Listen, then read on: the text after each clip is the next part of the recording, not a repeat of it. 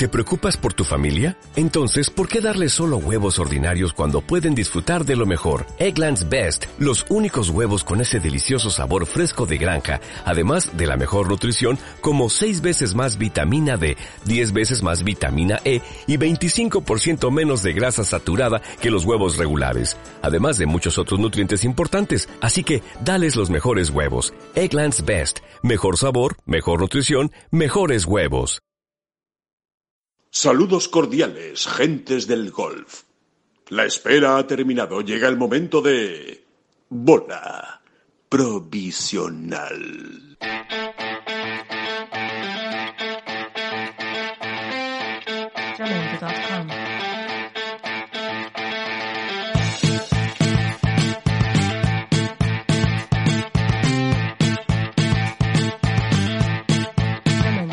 ¿Qué tal? Hola, ¿qué tal? Hola, ¿qué tal? David Durán, muy buenas. Bienvenidos a esta bola provisional. Pues aquí estamos. Número la 22. Número 23, ¿no? 22. 22. Bueno, Número 22. ya llegaremos al 23. Exactamente, este podcast de Ten Golf, donde pasamos un ratito hablando de, de golf y de todas sus circunstancias. Así que, por supuesto, hoy hablaremos largo y tendido del eh, Campeonato del Mundo del México, el que acabó la semana pasada, el, el domingo. Ratito, lo que se dice ratito, se nos está O yendo las manos. o ratazo.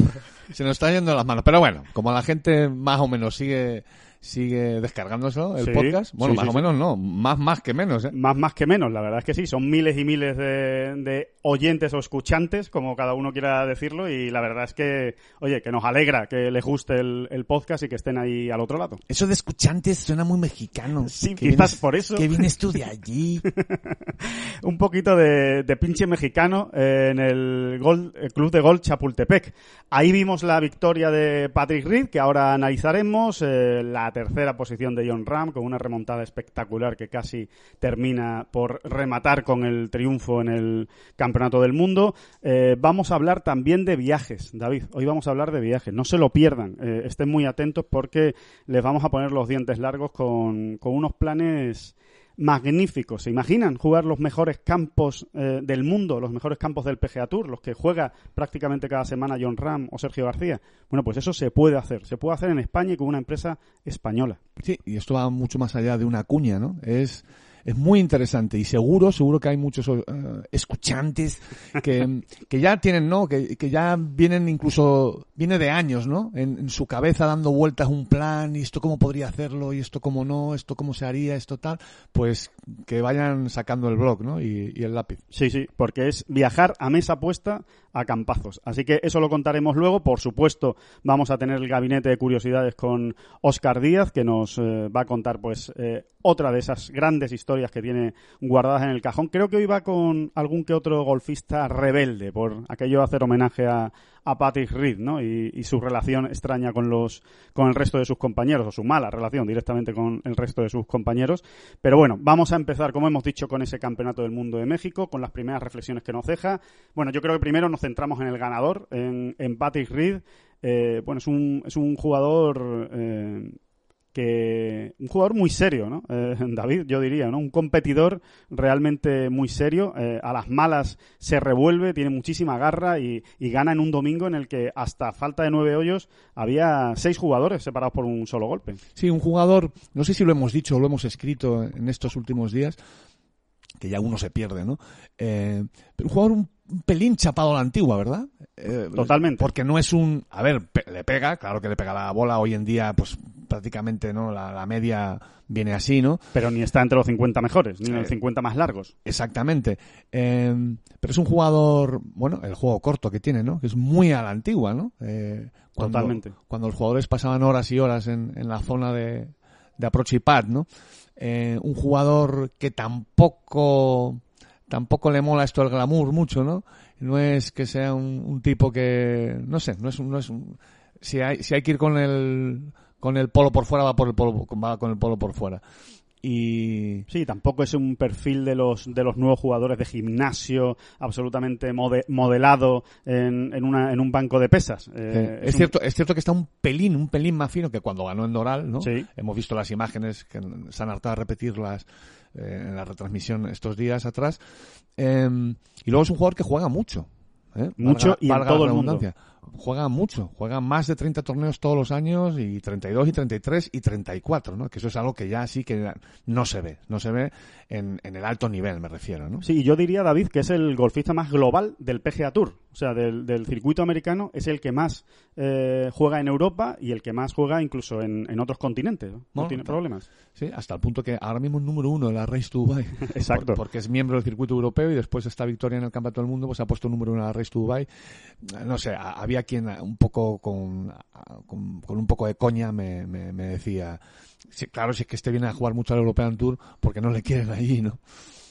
Sí. No, la verdad es que lo que tiene pinta es que es un jugador que realmente le, es- Le está gusta jugar al absolutamente enamorado de su profesión, ¿no? Sí. Le encanta jugar al golf y él donde descansa es en un campo de golf al final, ¿no? y donde se refugia, ¿no? Yo, yo creo un poco, y, y es cierto, es cierto que no cae bien entre sus compañeros, o sea, eso es una auténtica realidad y cada vez que pueden los compañeros, eh, Ah. digamos que no hablan bien de él o hablan directamente mal, como es el caso de Koepka, ¿no? Que- A ver, no todos, evidentemente, ¿no? Pero eh, es, es obvio que hay, que hay unos cuantos que le tienen tirria.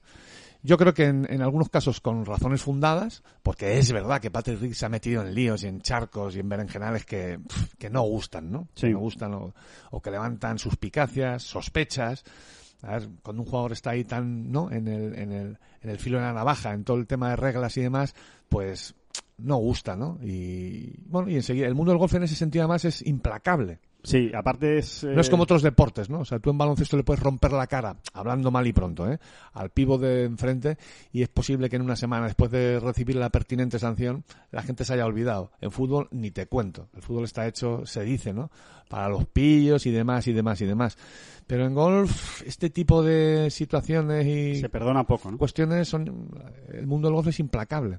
Aparte es un jugador que va muy por libre también, ¿no? Yo creo que eso eh, en el mundo del, del golf profesional, aunque en el PGA Tour es más habitual que los jugadores no hagan tanta piña y cada uno vaya a su, a su aire y con su equipo de trabajo, creo que en el caso de Patrick Reed es todavía más eh, acentuado, ¿no? Es un, es un jugador que tiene su grupo de trabajo muy reducido, sus tres, cuatro personas que van con él a todos lados y se relaciona poco con el resto de los, de los jugadores, incluso en la cancha de práctica se ve, ¿no? Él llega ahí con sus cascos, se pone en su puesto de trabajo, juega, eh, pega bolas y, y sale a jugar al golf y, y no hace mucha relación con los demás.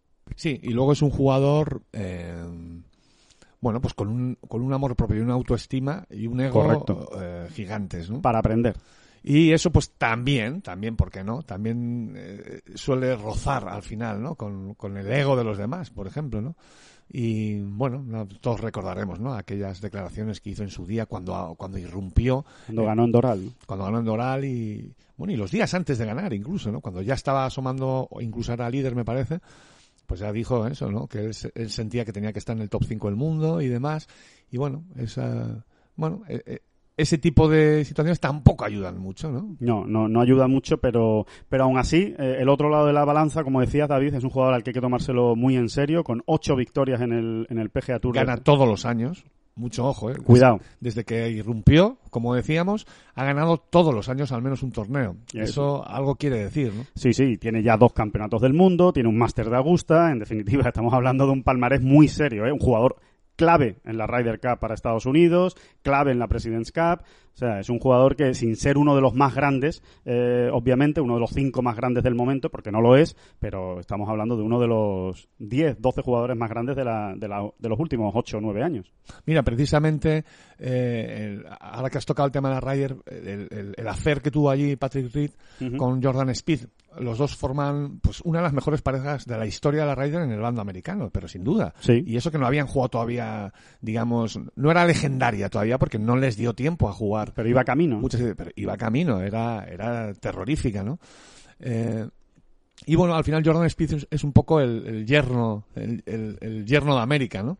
El yerno deseado, ¿no? Son polos opuestos. Y, y bueno, pues eso también pues le, le- le- pues le atrajo de nuevo pues eh, muchas suspicacias y, y malos rollos. Sí, tener en, En su contra, país, en su sí, país. sí, tener en contra su afición. Bueno, se vio en el Máster de Augusta, ¿no? El que, el que gana, eh, que sale en la última jornada con Rory McIlroy y el público americano iba claramente más con Rory McIlroy que con Patrick Reed, ¿no? Y, y eso que él estudió en Georgia, o sea, en, en el estado donde se juega el Máster de Augusta, pero eh, no deja muy buen recuerdo allá por donde va, pero eso no quita, son parcelas diferentes para que como jugador a nosotros, desde luego, eh, nos encanta, o a mí personalmente me encanta. Y al hilo de Patrick Reed, David, hacías una reflexión esta semana en Tengol que yo recomiendo a todo el mundo que la, que la lea con declaraciones de Tim Mickelson muy interesantes hablando precisamente del, del juego corto porque yo creo que Patrick Reed es un gran exponente ¿no? de, de que si cuidas el juego corto y, lo trabajas y, y- y te lo, y te lo afinas, eh, tienes mucho ganado en los torneos, ¿no? Que no solo es juego largo, ¿no? A, a lo que decías respecto a la antigua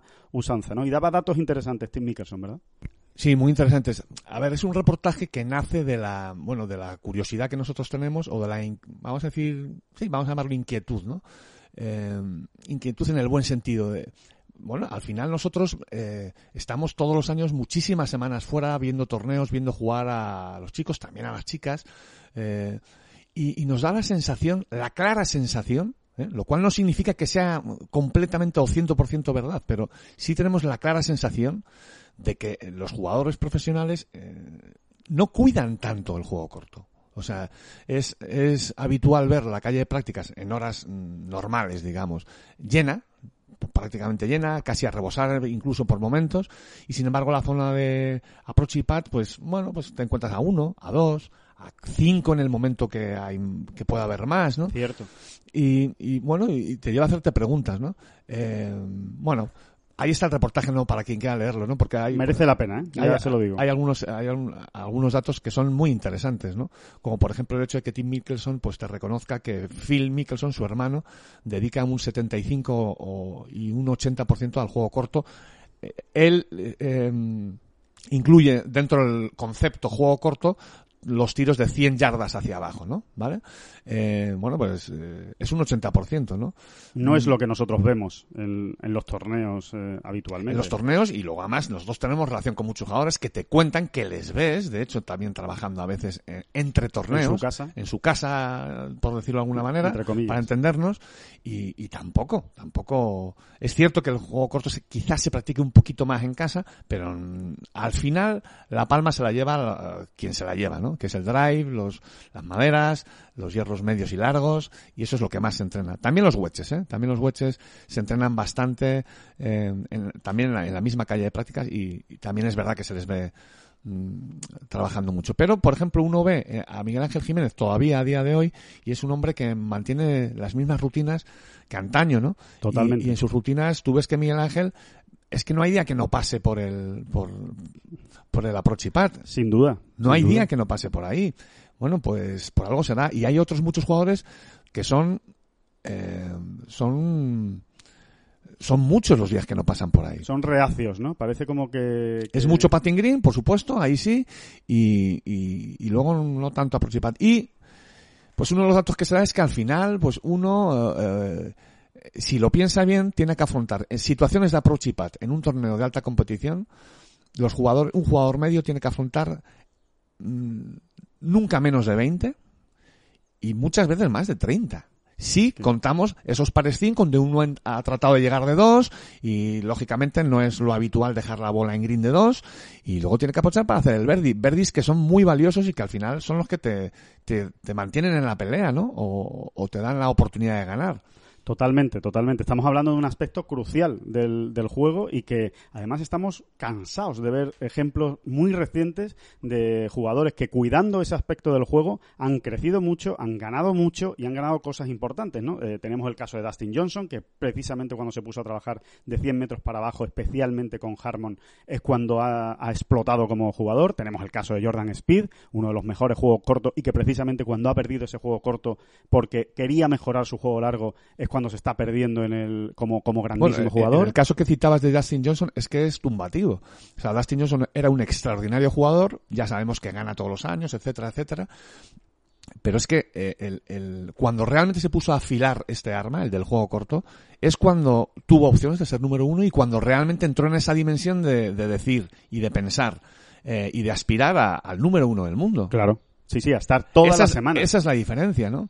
Eh, bueno, pues creo que es una diferencia importante, ¿no? Importantísimo. Yo estoy harto, harto de ver eh, jugadores eh, in situ, ¿eh? en cada campo, en, en todos los campos que me quieras decir, Alejandro, en Qatar, en Dubái, en Arabia, en Marruecos, en Estados Unidos, Valderrama. en Valderrama, cantidad eh, de jugadores que, que que se les van entre los, entre los, entre los, como arena entre los dedos, las, esas opciones de verde en los pares 5, por ejemplo, ¿no?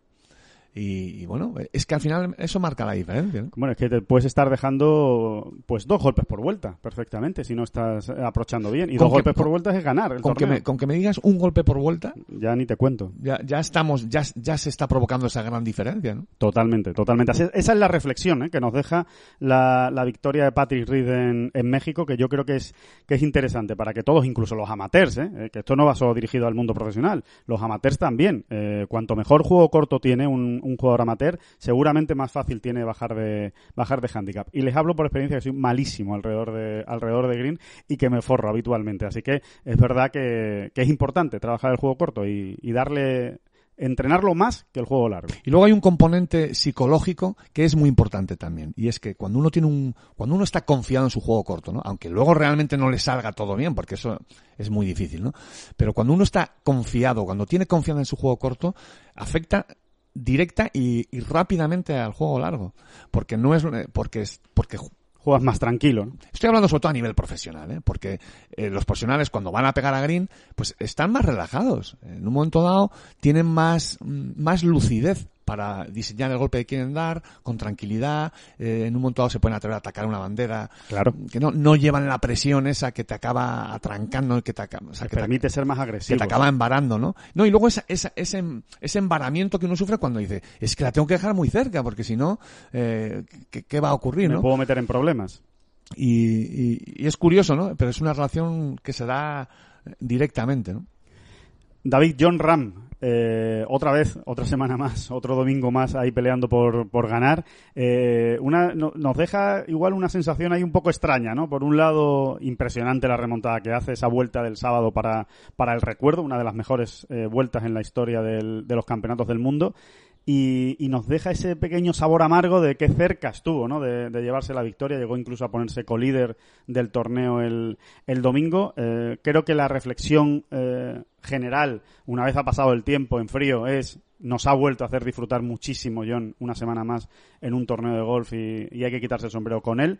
Y, y qué pena, ¿no? Qué pena que no pudiera rematar esa, esa gran remontada, esa, esa gesta con, con algún, con, con unos hoyos finales mejores que le hubieran permitido pues pelear la victoria con Patrick Reed. ¿no? Sí, sí, visto así, en realidad él, él- él cierra un fin de semana absolutamente apoteósico que le hubiese dado la victoria en, en circunstancias más o menos, vamos a decir, habituales, ¿no? Para los estándares de John, ¿no? Lo que pasa es que no había arrancado bien el torneo.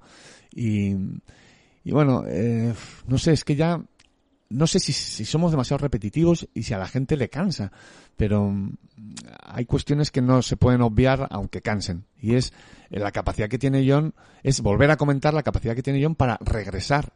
Y, y bueno, y este tópico que tanto se repite de luchar hasta el último aliento, eh, hasta que el último pad no entra, no ha acabado la vuelta. Bueno, es que esto se dice muy, muy fácil, pero luego estamos hartos de ver todos, ¿no? En la tele o no en la tele, eh, eh, cómo, eh, cómo es tan difícil de llevar a cabo. Puf, ya te digo. Y no te digo ya nada, pues el, el amateur medio, ¿no? Que cuántas veces tiramos las vueltas. No, ya no, no estoy hablando ni con cabreo ni nada, sino simplemente dice, "Bah, hoy no es el día, ¿no? Hoy no es el día, venga, pues voy a disfrutar un poco el paseo. Cuando realmente siempre hay una oportunidad, ¿no? Siempre hay una oportunidad a la vuelta de la última esquina, ¿no? Y, ahí- y vimos a John pateando para Verdi, cerquita, en el hoyo 72 del torneo, todavía intentando arañar, no se sabe qué más, porque realmente la victoria no la tenía ya en su mano. Bueno, era esperar el fallo de los otros. Dice, Mm. bueno, yo dejo aquí mi Verdi y como se líe de Chambó, aunque ya evidentemente no se iba a liar, ¿no? Tenía que hacer, tenía que fallar estrepitosamente de Chambó. Pero bueno, eh, tenía, tenía esa opción y si se lía Reed, nunca se sabe. John es, es un tío que, que cree siempre que todo es posible. Mira, yo en el análisis, eh, Alejandro, eh, una vez terminó el torneo, si alguien me hubiese preguntado en ese momento mm, cuál ha sido la clave para que yo no culminara la- esa remontada imposible, Sí. eh, así a bote pronto hubiese dicho, pues mira, eh, el, el- el disparo el- en el hoyo 6, par 5, eh, me dio la sensación de que, de que ahí debería haber jugado de 3 a green. Bueno, es, eso es totalmente opinable, ¿no? Sí, Desde el RAF, claro. más que nada por la dinámica que traía, había hecho cuatro verdes en cinco hoyos y quizá hay un momento en los que uno tiene que saber también Estaba pegando muy buenos wedges, con lo cual si juegas corto, el siguiente golpe que vas a tener es un, es un wedge, ¿no? Realmente luego él salió de allí con un grandísimo par. Eh, aunque la echara al agua, ¿no? Pero yo, eh, no sé, lo vi como clave porque luego me pareció que, que, que ya en el 7 había perdido un poco el, el temple, Pega ¿no? un mal golpe. Pega un mal golpe en el siete. 7, o por lo menos no es un buen golpe, eh, y le costó, ¿no? Sin embargo, fíjate, el análisis que hace el propio John me convence más. Me convence más, ¿eh? No, no soy tan fácil de convencer, ¿eh? Cuando a uno se le mete una idea en la cabeza, ¿verdad? Sí. Pero luego John realmente, con enorme frialdad, achaca, eh, bueno, pues achaca ese bajón final, digamos, o, o- o el no culminar la remontada a aquellos dos hueches que pegan en los hoyos 9 y 14. y 14, ¿no?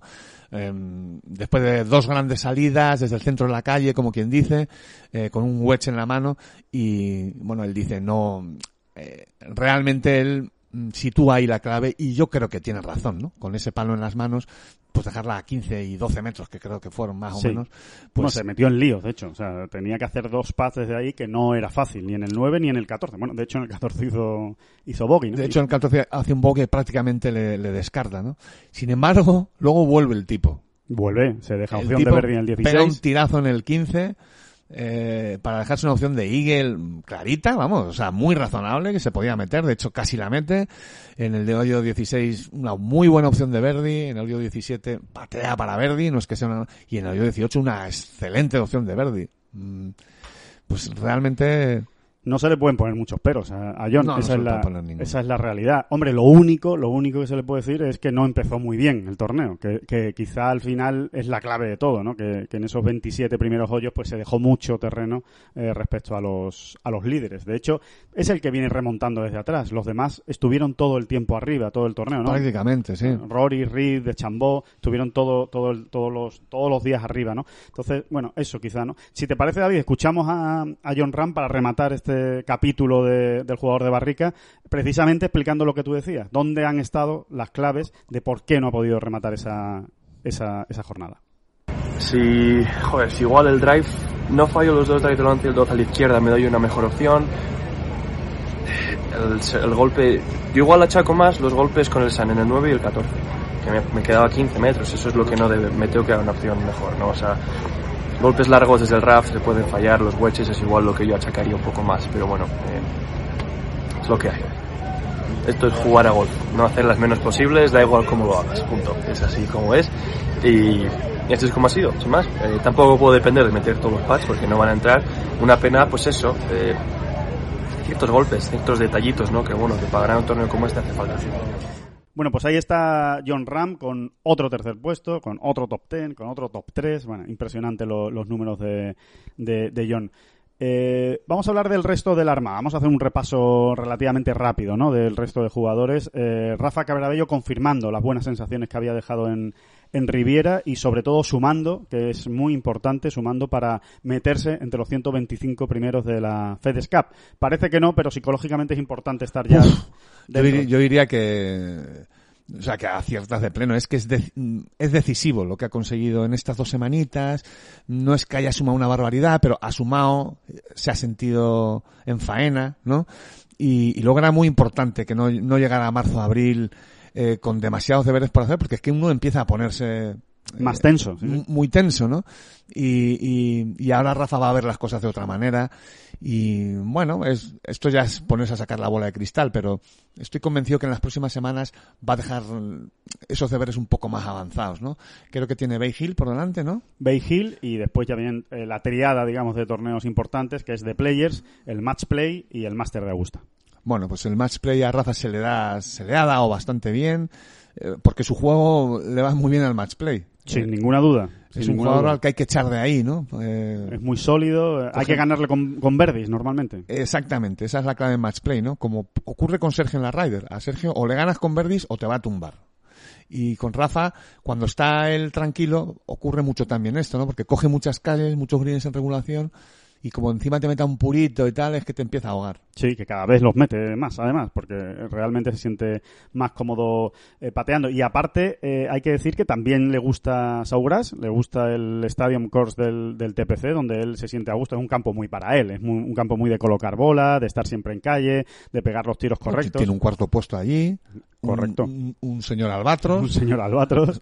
eh, Sí, es- son, son Sí. palabras mayores. El- Y Bay Hill también le gusta. El o sea que- muchacho se siente bien allí. Sí, y viene de eso, ¿no? Lo que hemos dicho, di- eh, puestos 16 y 17. Vamos a escuchar solo un momento a, a Rafa porque creo que es interesante la, la reflexión que hacía precisamente de cómo ha ido toda esta este primer tramo de la temporada. Este año eh, no, no arranqué tan bien en la gira asiática como los años anteriores y, y bueno, pues tenía eh, menos colchón y, aunque no hayan sido espectaculares estas últimas semanas, eh, sí que pues me, me meten dentro de, de- del corte, me bueno, dentro de lo de 125 que en teoría que es la, la- marca psicológica y, aunque la verdad que en ningún momento he estado preocupado por ello porque porque creo que si juego en mi juego ese no, no es un objetivo que vamos que, que deba preocupar para nada eh, pero bueno siempre mejor que después de la de la racha regular de, Asia pues ya arrancar y, y- ver que el juego vuelve vuelve a encaminar y ahora pues nada seguir haciéndolo seguir haciéndolo así y esperar que que me llegue la semana la semana muy buena que, que estoy seguro llegará Bueno, David, pues se le ve, se le ve tranquilo a, a Rafa y, y- y seguro, ¿no? Le ha faltado un suspiro de alivio, simplemente, ¿no? Exactamente, la verdad es que está muy bien definido, David. Así, así se sentía él al, al acabar. Y Luego después- ellos disimulan. Hombre, no es que estuviese nervioso y tal. Sí, lo estaba, Rafa. Estaba dice, un poquito nervioso. no estaba preocupado, bueno, bueno, un poquito preocupado y además es lógico, normal, natural y hasta obligatorio estar preocupado si las cosas no te terminan de, de salir, ¿no? Eh, eh, Sergio García, eh, pues yo diría que Sergio García, eh, el análisis es una de cal y una de arena, ¿no? En, en este, en este México Champions. Yo creo que venía con muchas ganas, eh, venía con ganas de darle la vuelta a la temporada, de conseguir finalmente ese buen resultado en un campo que le gusta, que, en el que se siente muy cómodo, pero eh, no empezaron bien las cosas, eh, ni en la primera ni en la segunda jornada, y yo creo que toca fondo. Entre la segunda y la tercera jornada toca fondo mentalmente, ¿no? Esa, eso que contábamos, ¿no? La batalla que llevaba mental entre la paciencia y la frustración, pues entre el segundo y el tercer día ganó la frustración. Bueno, tú estabas allí y es eh, con Sergio realmente funciona, ¿no? Eh, porque es un libro abierto en el campo, ¿no? Eh, es un- Totalmente. es un jugador que te demuestra, mm, incluso con excesiva claridad, qué es lo que está ocurriendo por dentro, ¿no? Cómo, cómo siente, ¿no? Y, mm, y bueno, efectivamente, ¿no? Pues hay una ronda o, mitad de un- en el meridiano de alguna de las rondas, creo que fue la segunda, donde él no es que baje los brazos, pero sí em- empieza a mirar al cielo, digamos, ¿no? Sí, empieza a quejarse, digamos, y a lamentarse de que las cosas no le terminan de, de salir y es cierto que la actitud es mala. O sea, la actitud desde el punto de vista visual, desde fuera, la actitud gestual no es buena, eh, Sergio, porque ya se le ve con los hombros caídos, mirando mucho hacia abajo, eh, muy ensimismado, ¿no? En, en las cosas que le iban pasando y menos pensando en el, en el siguiente golpe o en lo que tenía por delante, cosa que cambia completamente del sábado al domingo. Eh, él ahí resetea, él desde luego eh, creo que tiene una interesante charla con su equipo de trabajo y, se da cuenta, se da cuenta de que por ese camino realmente no va a conseguir lo que está buscando, que es precisamente que se reflejen en los resultados el buen trabajo que está haciendo. A ver, tal y como yo lo veo, eh, la encrucijada en la que está ahora mismo Sergio García en su carrera, en su larga, larguísima y exitosa carrera, es la siguiente.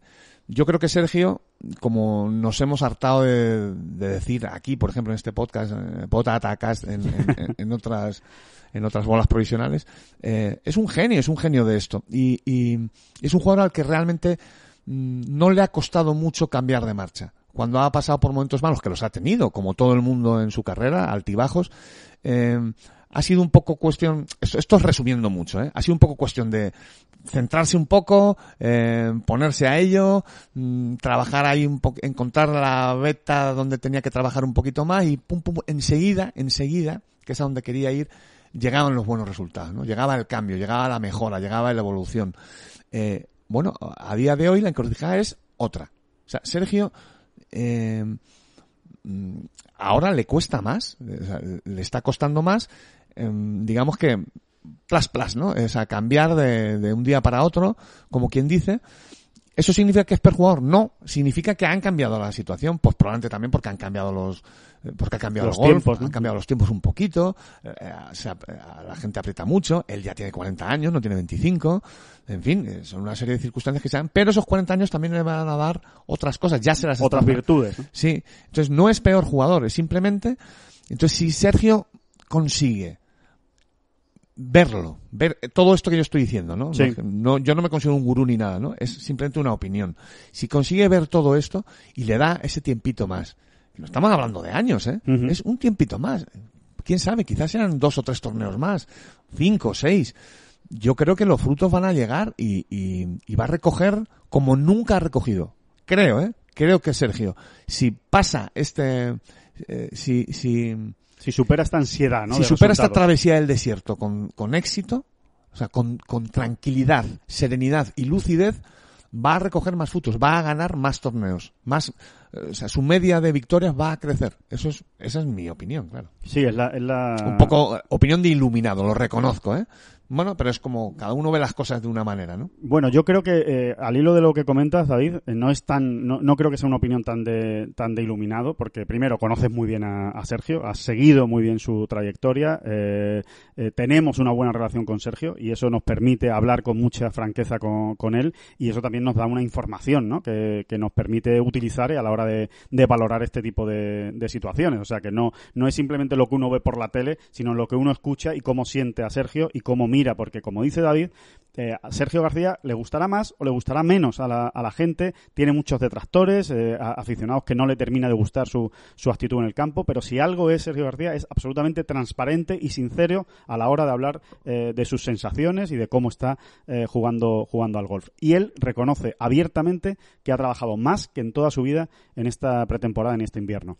Si a eso le añadimos el genio que él tiene, que es un auténtico genio, como dice David, pues evidentemente hay que esperar la- las buenas cosas. Si la cabeza consigue tenerla en su sitio y con tranquilidad, no, no, no creo que, no, no me parece una barbaridad eh, decir que, que podemos estar ante posiblemente el mejor año de Sergio si consigue aguantar esa, esa cabeza. Bueno, es que me voy a poner un poco, me voy a poner un poco solemne, ¿no? Pero, eh, o serio, pero es que al final estamos describiendo la vida misma. A todo el mundo le ha pasado en sus diferentes actividades. Hay momentos de la vida donde las cosas salen, ¿no? Salen como casi sin esfuerzo. eh, y hay otros momentos en los que parece que trabajando más, eh, poniendo más interés, eh, enchufándote más y demás, eh, cuesta más. Eh, al final es eso lo que le está ocurriendo a Sergio, ¿eh? O sea, en algún momento tenía que ocurrir y, y está siendo ahora y afortunadamente para él ha ocurrido en un en, bueno, él sigue estando ahí en, bien metido en el top 50 eh, y dispuesto para todas las grandes citas, o sea que Sin no, ninguna duda. no tiene duda. muchos problemas. No, no, no tiene muchos problemas. Eh, vamos a rematar, Sergio, escuchándole también y a él. que ganó en Holanda en septiembre, ¿eh? O sea, que Exactamente. no es que no estamos hablando de un muchacho que lleva años y años sin ganar, vamos, ganó en Holanda el año pasado y, Sí, y- hace dos años batió el récord de la Ryder y en definitiva que, que es un jugador que, está en plena en plena madurez competitiva y, en un gran momento de, de- juego. Vamos a rematar, Sergio, escuchándole porque me parece interesante lo que decía de que tiene que combatir esa desilusión tan tan tan rápida que le entra cuando los resultados no le terminan de, acompañar. Hay que eh, probablemente relajarnos un poquito más también, porque claro, lo quieres, lo quieres tanto, que hay veces que te pones un poquito demasiada presión, ¿no? Y, y enseguida en cuanto algo no te sale, pues te, te- te- no te vienes abajo, pero te, te des- desilusionas un poquito, ¿no? Entonces hay que hay que intentar eh, hay que intentar seguir trabajando eh, de la misma manera y, y, bueno pues eh, esperar que, que vayan saliendo las cositas un poquito más un poquito más. Rematamos, David, si te parece, el análisis de México con Campillo y Larrazábal. Eh, los metemos más o menos en el mismo saco porque han sido torneos muy, muy parecidos, con matices, obviamente. Eh, yo creo que Larrazábal empezó bastante bien. eh, la primera jornada se sintió muy bien y después, bueno, se le empezó a hacer bola el, el- torneo, comenzó a pegar malos golpes, empezó, yo creo que a a salirse de su ruta, ¿no? De la estrategia que él había eh, planeado para este torneo, empezó a hacer cosas diferentes, a pegar golpes un poco extraños, eh, en definitiva, a fallar más, a meterse en problemas y eso, pues evidentemente, por muy buen juego corto que tenga Pablo, pues al final acaba pasando factura. Y en el caso de Campillo, pues que no termina de arrancar, no termina de verdad de, de, de tener confianza y de estar seguro en el, en el campo de golf. En cuanto le viene un mal hoyo, problemas y, y le cuesta ¿no? darle la, la vuelta a los bogies y a los, y a, y a los malos a los malos golpes ¿no? Yo creo que Pablo ha sido demasiado duro consigo mismo eh, en, en- en un en un rapto de sinceridad eh, que en le- caliente no yo creo también en caliente que le honra que le honra bueno pues comentaba no en su blog en Tengol no Eh, comentaba que que, uf, que que no se ve que, que, que él siente que se que se exige a unos niveles a donde él no no puede llegar. Y ese es un poco el resumen que hace. Yo yo no lo veo tan así ¿eh? Bueno, yo insisto, yo es que estoy convencido de que él en esta, semana, por ejemplo, podría haberlo hecho mucho mejor. Es verdad que luego cuando te han salido mal las cosas, todo lo ves negro. Dices, aquí cómo voy a aprovechar yo, y aquí no sé qué, y cómo salgo de estos líos, y hay que ver que el que va al lado mío la está pegando a calle y, largui- y mucho más larga que yo todas las veces. Pero no es así, no es así. Él dice que hay, él pone un ejemplo muy, muy, muy expresivo, muy elocuente. Dice, eh, al nivel que jugó en Sudáfrica cuando gané, si hubiese jugado esta semana con ese nivel, mejor dicho, ¿cómo hubiese quedado aquí? Él dice, ¿25? Pues yo creo que no. Sin duda que no. Habría quedado top 10 seguro. Sí. Mínimo. Y habría estado ahí, habría asomado y, y vete tú a saber. Así que, bueno, eh, está bien, está bien cuando un, un jugador, un profesional se, se abre de esa manera, ¿no? Pero, pero creo que se ha, se ha flagelado. Seguro que lo ve de otra manera ahora mismo, ya cuando han pasado esas, esas horas de rigor, ¿no? Donde tiene que uno que darle vueltas a la, a la cabeza. Lo que pasa que es verdad que va acumulando muchas experiencias malas en grandes torneos. ¿no? Sí, y eso se va haciendo bola y, y creo que es el, el- en realidad, aunque sea una, explica- una explicación demasiado sencilla, ese es el problema que tiene, que, que llega demasiado mm, mm, pasado de vueltas quizá, ¿no? De, de, emo- de emoción y de Acelerado. sí. acelerado, ¿no? Llega a estas citas y, y, y luego, en cuanto empiezan a surgir problemas, no los gestiona bien, no los gestiona bien. ¿Y Campillo? ¿qué, qué te parece, David? No termina, no termina de, de, de enlazar dos, tres vueltas buenas, tres vueltas bajo par. No termina de encontrar la solidez, que ha sido lo que siempre le ha caracterizado a, a Jorge.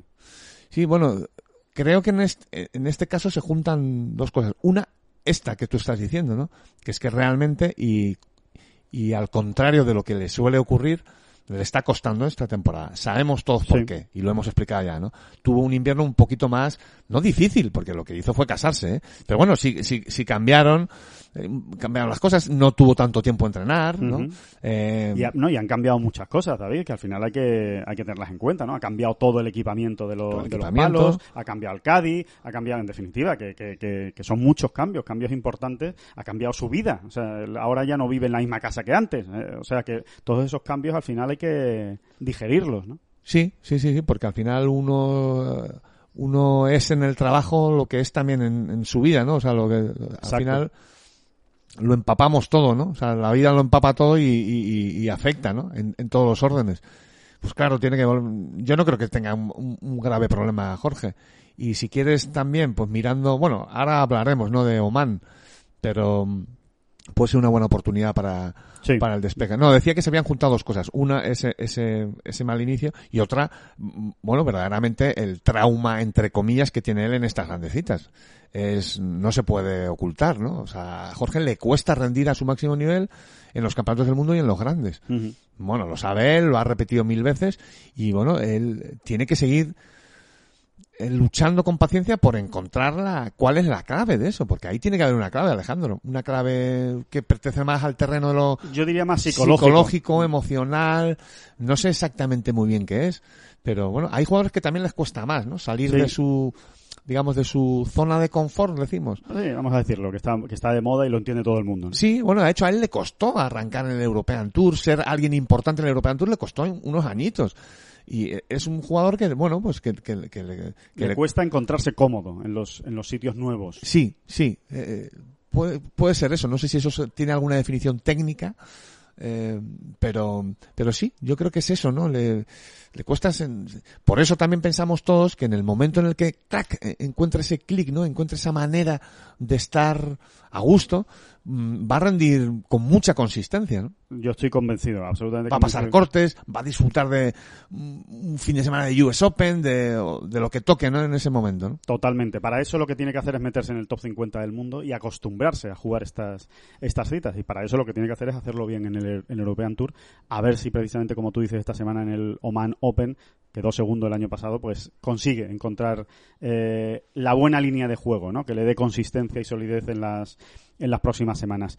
Eh, David, vamos a hacer las maletas eh, y nos vamos a, a viajar.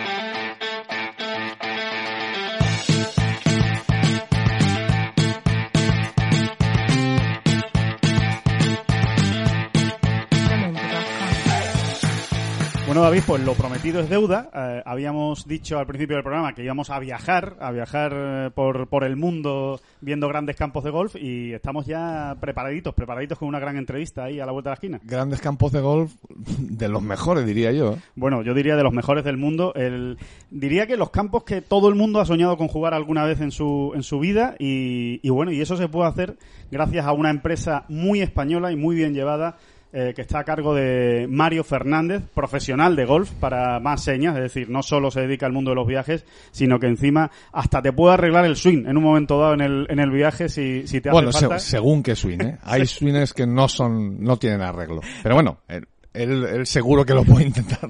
Por lo menos, desde luego, va a estar más cerca que nosotros de, de arreglarlo. Así que, que, bueno, le saludamos sin, sin más preámbulos a Mario Fernández. Muy buenas. Golf Estados Unidos. ¿Cómo, cómo estás, Mario? Muy buenas, Alejandro y David. Encantado de, de estar con vosotros en este, en este programa. ¿eh? Eh, Mario, mm, la pregunta del, la pregunta del, del millón. Eh, oye, ¿por qué tanta gente nos está preguntando últimamente por Golf Estados Unidos? ¿Qué es eso? ¿Qué son esos viajes que nos gustan tanto, que tan buena pinta tienen? Eh, ¿qué, nos puedes contar? ¿Por qué cada vez se acerca más gente a Golf Estados Unidos? ¿Qué tiene de especial Golf Estados Unidos que, la gente se lo pasa también en tus viajes y quiere repetir? Pues fíjate, principalmente eh, el, el elemento diferencial con respecto a otras, a otras agencias de viaje más tradicionales y tal es que eh, nosotros eh, viajamos con, con el grupo, ¿no? Eh, y nos ocupamos de absolutamente todo, incluso en la previa del viaje eh, y en, en ocasiones hasta después que surge algún problemilla, ¿no? Incluso del Eh, swing, incluso del swing os Sí, ocupáis. sí, del swing, sí, sí, sí, sí, sí, sí. Entonces, bueno, pues la gente se siente muy cómoda porque, porque, bueno, pues hay muchas personas que ven en la tele los torneos del PGA Tour, les encantaría ir a esos campos, pues a un Pebble Beach, a un Tipis y Sogras, pero lógicamente, pues por su cuenta no se atreven, pues porque no dominan el idioma, porque no se saben mover por allí. Eh, y entonces, bueno, pues, pues eh, eh, en nuestros viajes, donde, donde yo viajo con el, con el grupo, conozco la zona, hablo el idioma y, y como que dice, les llevo de la mano eh, durante 16 horas al día, pues ellos se sienten muy cómodos y, y, lógicamente pues pues bueno pues encuentran eh, mm, eh, eh, bueno esa empresa que, que, les permite realizar ese sueño eh, sin preocuparse de nada y, sin bueno pues sin, ningún riesgo ni, ningún tipo de preocupación entonces están encantados y cuando vienen pues pues eh, lo comentan con sus amigos y cada vez vienen más eh, la familia cada vez es más grande y, y la gente repite y, y, la verdad es que estamos todos encantados. Mario, lo que son viajes a lo grande, pero cuidando hasta el más pequeñito detalle, ¿no? Que es lo que al final diferencia, pues, unas excursiones, unos Sí. viajes de otros, ¿no? Sí, sí, eh, ahí lógicamente a mí me ayuda, bueno, el hecho de ser profesional de golf, pues eh, oye, pues he jugado muchos campos, eh, he recorrido muchos sitios y al final, bueno, pues te hace ser más exigente si cabe, pues que lo que puede ser un handicap medio, a lo mejor, ¿no? Es decir, esos detalles de, de llevar a, los campos donde, donde pegas incluso pro en el campo de prácticas, donde el campo está totalmente eh, en estado perfecto. Yo contacto con los profesionales y siempre me aseguro de que en la época que vamos a ir el campo va a estar en perfectas condiciones.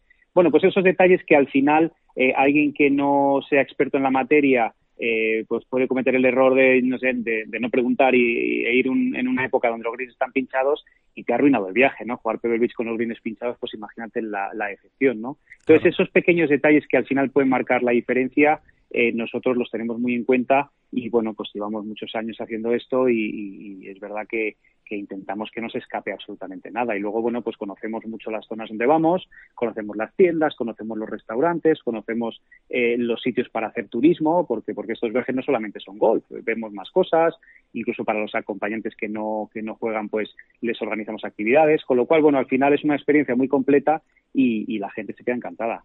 Eh, Mario, mmm es el momento en el que nos tienes que poner los dientes largos. Eh, cuéntanos eh, cuáles son los viajes que, que, habéis hecho este año, el viaje que habéis hecho este año, que tengo entendido que es Pebble Beach, cuáles son los viajes que tenéis por delante y, y, recomiendo a todo el mundo que ahora mismo se siente, coja un papel y lápiz y apunte porque desde luego creo que lo que nos vas a contar son auténticas maravillas, unas joyas, vamos, para cualquiera que le guste. Sí. El Sí, estos viajes, bueno, lo, los pueden ver en nuestra página web, eh, que además es muy sencilla, que es golfeeuu.com. En próximos viajes ahí los pueden ver, pero bueno, hemos estado recientemente en Pebble Beach, eh, justo la semana después del AT&T National Pro Am. Hemos cogido los campos en unas condiciones impresionantes, impresionante, estaba precioso. eh, todo aquello. Y nada, nos vamos en dos semanitas a, a Florida a, a seguir un poco la estela del PGA Tour y vamos a jugar PGA Nacional eh, que, el- bueno van a jugar los jugadores esta, esta semana el torneo del Tour, el Honda Classic. Vamos a jugar Bay Hill justo la semana después del, del Arnold Palmer y vamos a ir a la última jornada del The Players a ver a, pues, a ver a ver jugar a Tiger, a ver jugar a John, a ver a Dustin Johnson eh, y jugaremos Tipis y Sogras eh, dos días después con las gradas puestas, con lo cual bueno es una experiencia inolvidable. Eh, luego bueno tenemos el, en breve el viaje del, del Masters que combinamos con, con Harbour Town. Eh, luego tenemos un viaje f- impresionante a Hawái, eh, donde vamos a pasar también por Los Ángeles y vamos a jugar Torrey Pines, aparte de Kapalua, por supuesto. Eh, tenemos otro al- a- aquí, eh, más local, que también es maravilloso, que es a Valderrama, ver a la última jornada del Andalucía Masters y jugar Valderrama dos días después.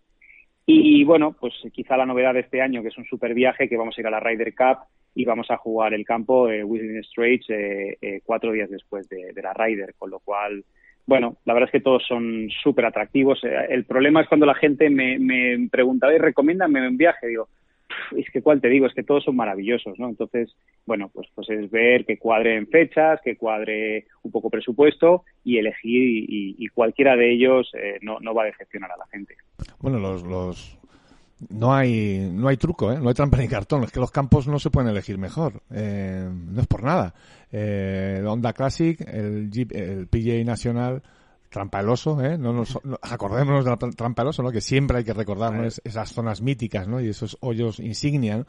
Eh, Bay Hill, eh, Capalúa, eh, Sawgrass. Sawgrass. Eh, es que estamos, estamos hablando, eh, Mario, de que el que se quiere ir contigo todo el año a todos los viajes se hace medio calendario del PGA Tour, ¿eh? perfectamente. Pues Todavía se, prácticamente se sí. saca la tarjeta, como lo haga bien. ¿eh? Sí, sí, prácticamente como sume los dólares. sí, sí, no, la verdad es que, que al final eh, son, ya te digo, eh, momentos inolvidables, ¿no? Eh, me acuerdo el año pasado en, en, en y Sogras, el día que jugamos, ya te digo, solo 48, ni, ni 48 horas siquiera, sino treinta y tantas horas después que nuestros ídolos, pues ese, ese momento de coger un caddy allí con el, con el que van con el mono blanco como en Augusta, eh, y estar colocado en el tee del 17 de Sogras, el hoyo más mítico del mundo, de los tres más míticos del mundo, pues son cosas que, claro, la gente luego me llama, oye, mándame esa foto que la voy a enmarcar y la voy a colocar Claro. en el salón. No O sea, son extraña. momentos únicos en, en una en, en la vida de una persona que le, que le encanta el golf, ¿no? Entonces ya te digo que, que mucha gente pues nos dice, oye, a mí me encantaría ir y tal, pero a lo mejor pues pues tiene dudas de su nivel, de handicap y tal. Y no, no hay ningún problema. Allí eh, admiten a todo tipo de niveles y, y te hacen la, la experiencia maravillosa, todo es agradable y, y la verdad es que ya te digo, animo a la gente porque porque es algo que no se olvida en la vida. Claro, eh, además el año pasado encima tuvisteis la oportunidad, eh, recuerdo porque lo, lo comentaste en, en Ten Golf, en un blog que yo creo que fue muy interesante, de, de ver exactamente el famoso golpe de bunker del 11 de John Ram con, con ese, esa, ese pequeño intercambio de pareceres, ¿no? Con, Sí, con sí, su caddy, con Adam que- Hayes, ¿no? Sí, sí, fíjate que, que casualidad, porque fíjate que puedes estar siguiendo, porque claro, el, el problema de ese día es elegir a quién sigues, porque claro, Claro. coges el horario de salida y a las 10 juega Tiger, a las 10 y 10 Dustin Johnson, eh, luego mm, Jason Day y luego John Ram y no sabes a quién seguir, ¿no? Pero estábamos con John y nos coincidió justo a la altura de- del segundo golpe del 11 y, y bueno, pues todos coincidíamos allí que, que era bastante complicado, pero bueno, pues lo que hablamos en su momento, eh, él arriesgó y esa actitud agresiva en ese momento no le fue bien, pero en su carrera yo creo que le está yendo estupendamente, con lo cual, pues oye, que, que estuvo muy bien y, y lo vivimos en directo y es una anécdota más que, que podemos contar, aparte de que yo he visto los dos albatros eh, eh, que se han hecho últimamente, Rafa Cabrera y Bruce Kepka, los he visto en directo en el 16. Joder, Sí, que es algo que decir, y, y con la misma persona, con Pello Guarán, o sea, el primer año es porque jugaba con Francesco y el año siguiente es que no había pasado el corte y casualidad nos encontramos allí, con lo cual lo hablaba con Pello, decir, esto es probablemente mucho más difícil que que te toque la lotería, o sea, una cosa increíble, pues pues sí, eso es una anécdota que puedo contar que es, que es verídica, o sea, es increíble.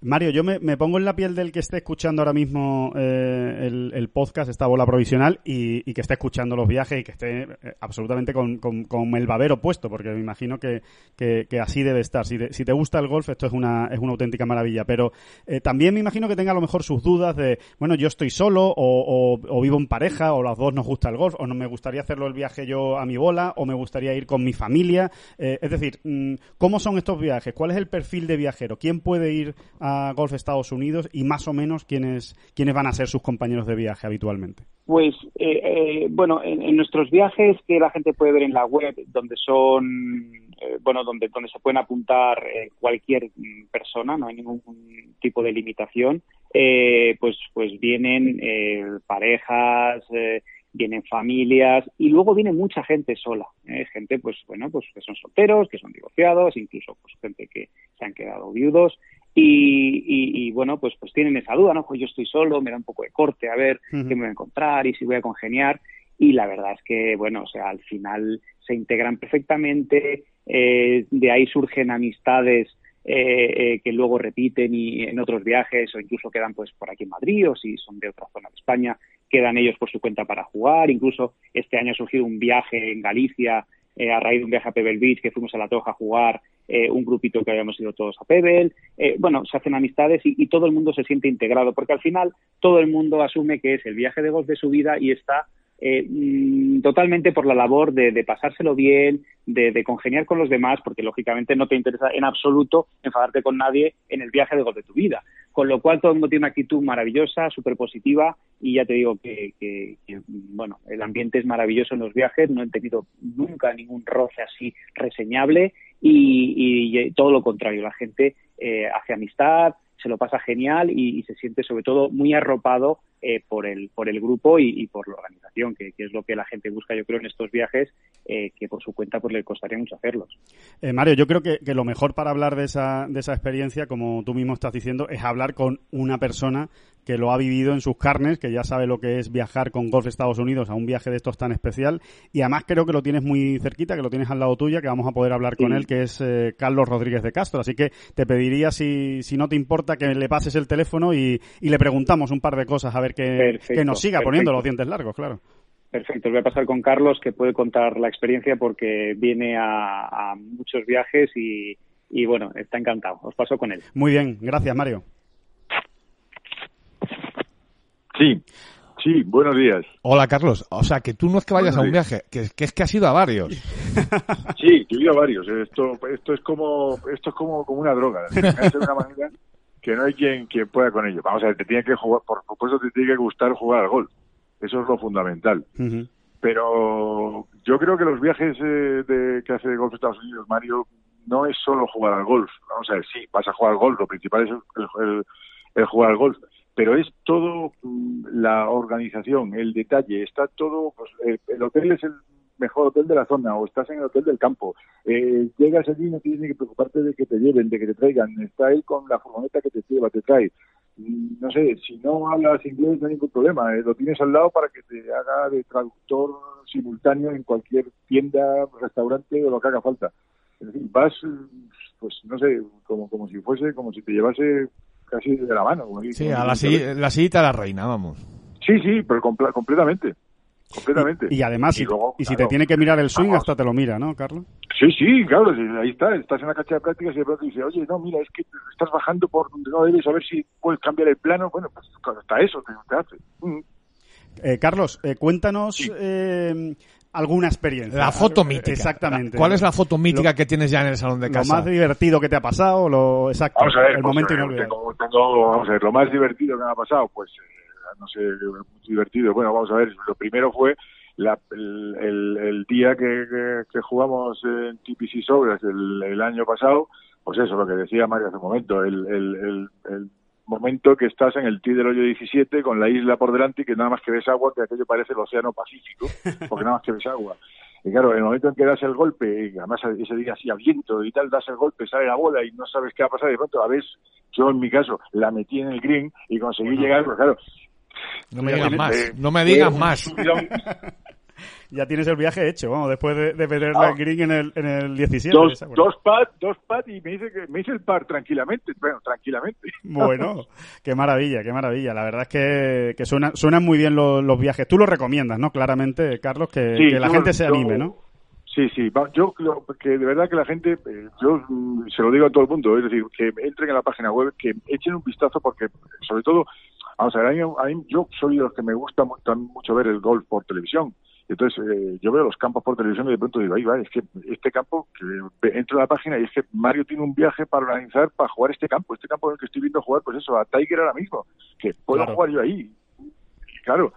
Luego además, pues eso, la organización. Es decir, a tal hora en el aeropuerto llegas con tus palos, los dejas y ya se te olvida de todo lo demás. Porque ya Mario ya lo ha pensado. Es decir, ya sabes cómo tiene que llevarte, dónde tiene que llevarte, a qué hora tiene que llevarte. Está todo preparado, no tienes que preocuparte nada más. Carlos, eh, no, no puedo resistirme, perdona. ¿Qué palo pegaste en el 17? ¿Y dónde estaba la bandera? ¿Estaba ahí frontal en la No, estaba- no, no, la bandera estaba igual que el domingo. O sea, la bandera estaba de domingo de torneo, la que está Arriba a la derecha. Madre mía. de- detrás del bunker. Sí, sí, O sí, sea, sí. Esa, bande- esa bandera. Y pegué, iba, estaba, estaba dudando entre hierro 7, porque hacía viento, y, y en el último momento dije, no, hace demasiado viento, dame un hierro 6 que lo voy a pegar más suavecito. Y entró. O sea que la, metiste en el green con un hierro 6. Eso, eso es para... Eso, eso pues, se, se Con queda- viento en contra. se lo queda uno para siempre, vamos. Se lo queda uno para siempre. Hombre, claro, por supuesto. Eso es de nota, eso es de nota. Pues enhorabuena, enhorabuena Tampoco- por el... Por el... es que sea yo un, profesor, un gran pegador, pero, pero vamos. No, no, pero no, no, claro. con un hierro 6, qué, qué maravilla e- ese, ese golpe. Y como dices, son momentos que quedan para, para toda la vida, para el recuerdo. Y, y nada, mm, Carlos, que muchísimas gracias por compartir Nada. tu experiencia con Gracias- nosotros. gracias Pásame a... a, a vosotros. Claro. Gracias a vosotros yo os paso, yo os paso a Mario. Pasa a Mario De verdad, y- yo animo, animo a todo el que eh, nos escuche que, que de verdad que pruebe un viaje y que luego decida por él mismo. Muy bien, pues muchísimas gracias, Carlos. Ahí queda la recomendación magnífica tuya. Gracias a vosotros. Os paso a Mario. Muy bien, gracias. Mario, qué, maravilla, qué maravilla escuchar a, a Carlos lo, lo bien que se lo, que se lo ha pasado, ¿eh? O sea, que, que Sí, está muy claro. Carlos es, es el típico cliente ya, bueno, ya amigo, por supuesto, eh, que da gusto llevar porque porque es la típica persona que, que, que disfruta de, de, de todo y que, y que bueno, pues pues que, que realmente ves que, que le hace una ilusión tremenda lo que está haciendo. Entonces, claro, eso es muy muy satisfactorio para, para nosotros como organización, ¿sabes? Entonces, Claro. bueno, pues eh, hace grupo, es un tipo estupendo para, para, para viajar. Eh, Mario, eh, para ir rematando, eh, cuéntanos cómo se puede contactar con Golf Estados Unidos, si no sé si hay algún teléfono aparte de la página web, cómo se puede enterar la gente de cómo tiene que hacer para apuntarse a uno de estos viajes o al menos informarse por lo pronto. Es muy sencillo, Alejandro. Bueno, en la página web eh, viene el contacto. eh, nos pueden mandar un email que es muy sencillo también, que es info arroba golfeeu.com. Y, pero yo siempre recomiendo que la gente me llame porque porque a mí me encanta hablar de, de, nuestros viajes y, ya te digo y le cuento detalles y al final la información es más completa. Entonces eh, en, la web viene pero pero el teléfono es eh, 617 37 56 11 y ahí me llaman con total libertad que, que yo estoy encantado en, en- en dedicarles el tiempo que sea para, para explicarles hasta el más mínimo detalle y, contarles un poco la experiencia porque yo creo que, estas cosas, aparte de verlas plasmadas en una web o en un PDF que te envíen y tal, que está muy bien, eh, es muy importante que te lo que te lo cuenten y que te den detallitos, porque, porque es un tema de ilusión, ¿no? Y, la ilusión al final hay que transmitirla. Y, y, bueno, pues, pues yo digo que me llamen con total libertad y que me, me pregunten sobre el viaje que en el que estén interesados y que les haga ilusión y yo les cuento despacio. Fenomenal, Mario. Pues eh, nada, ahí, ahí queda, la, ahí queda el, el- los planazos para, para este año con por delante Sauras, Masters, Ryder Cup. Métanse en golfeeu.com Y nos lo, nos lo ponemos como objetivo, ¿no? A ver si y nosotros nos vamos a apuntar. en, en al- en alguna de estas nos Seguro. podemos escapar, ¿no? Seguro que nos Sería un vamos a... honor, sería un honor que hacéis una labor maravillosa. Aprovecho para decirlo a, a toda la gente que nos esté escuchando que hacéis una labor espectacular y ya no hablo eh, como como bueno como eh, agente de viajes si quieres, sino como profesional de golf. eh, eh, yo creo que la gente tiene que valorar el esfuerzo que hacéis viajando a los torneos y tal. De verdad que visto desde fuera es una cosa espectacular. Pues muchas gracias. Mucha- muchas gracias, Mario. Eh, espectacular también tu trabajo, ese, esa agencia Golf Estados Unidos. Y, y nada, que ya, que ya vamos hablando. Y, y nada, muchísimas gracias por estar con nosotros esta, este ratito. Gracias a vosotros, un fuerte abrazo. Un abrazo. Y de los viajes de Mario, pues nos vamos al gabinete de curiosidades de, de Oscar Díaz. A los viajes de Oscar. vamos. Efectivamente. A ver a dónde nos lleva esta semana el bueno de, de Oscar Díaz, que por ahí sigue ¿eh? desactivando bombas, David. Sí, ¿no? Y que siga por mucho tiempo. Y que siga por que, mucho que tiempo. igual nos caen unas cañas o algo algún día. Exactamente. Así que nada, vamos con la sección de Oscar Díaz y su gabinete de curiosidades. Oscar Díaz, muy buenas, ¿qué tal? ¿Qué tal, don Alejandro? ¿Cómo estás? Pues muy Bueno, bien. ¿Cómo estás? ¿Cómo estáis? ¿No? Porque David también anda sí, por ahí. por aquí anda, por aquí anda también, escuchándote atentamente esas, estas historias de, vamos a decir, lenguarones, ¿no? Lenguaraces, o, o como cada uno quiera, quiera llamarle, ¿no? Sí, está, ha sido una semana bastante movida, ¿no? Porque eh, Patrick Reed se ha reivindicado en el plano golfístico, aunque aún estamos muy atentos a todo lo que hace al margen de, del golf. Eh, siempre ha sido conocido por ser un jugador que, que bordea los límites, ¿no? Ya Sí. tanto de las reglas como, como de, de las buenas maneras en más de una ocasión. Así que, bueno, ha decidido trazar un rumbo que a muchos, bueno, no nos parece del todo bien en algunas ocasiones, aunque yo no le pongo ninguna pega a su competitividad en la raid y a su manera de demostrarlo, pero sí es cierto que, que su comportamiento en el campo en otras ocasiones, como por ejemplo, pues en ese incidente de reglas reciente, pues es eh, más peliagudo. Claro, ¿y, y qué, y qué nos vas a contar hoy? ¿Quién- qué, qué- qué ejemplos nos vas a poner hoy de, de otros jugadores, no? Creo que, Pues sí, voy a hablar van por esa línea. justamente, justamente de eso, de jugadores que han sido bastante discutidos en el campo y, y bueno, hay un ejemplo, hay una frase muy de abuela que, Sí. que, que es que no todos somos billetes de 500 euros y efectivamente es imposible que le podamos caer bien a todo el mundo. Eh, y los jugadores de golf tampoco aspiran a eso. Aspiran a ganarse muy bien la vida, a ganar muchos títulos y a salir adelante. Y muchos de ellos, sobre todo los que están colocados cerca del número uno del mundo, pues les da más igual, ¿no? Evidentemente tienen que cuidar su imagen pública, pero eh, no es su principal preocupación.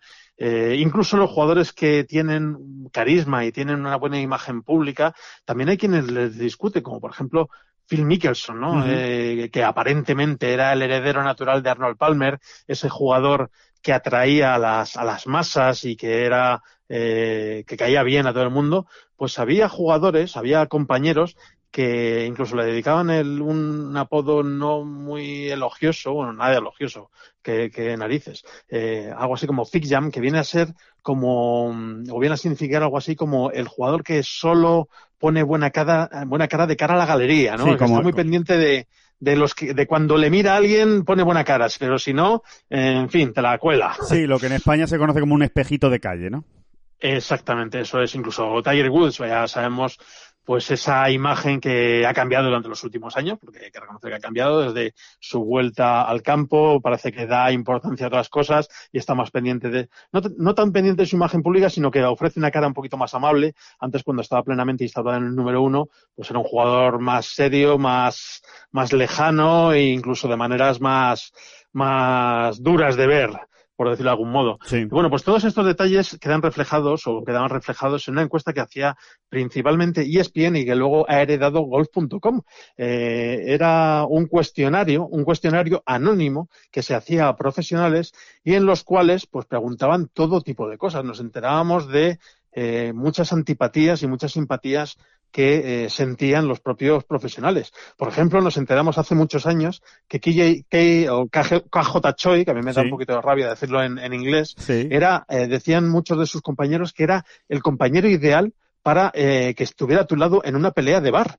Le consideraba un tío fiable, contundente por su físico, Hombre, sí, y la verdad es que da un poco de miedo esa, esa mirada profunda e intensa que tiene, que creo que, que no, bueno, acertaron bastante. Un poco Bruce Lee, un, identificarlo po- como- un poco Bruce Lee, sí.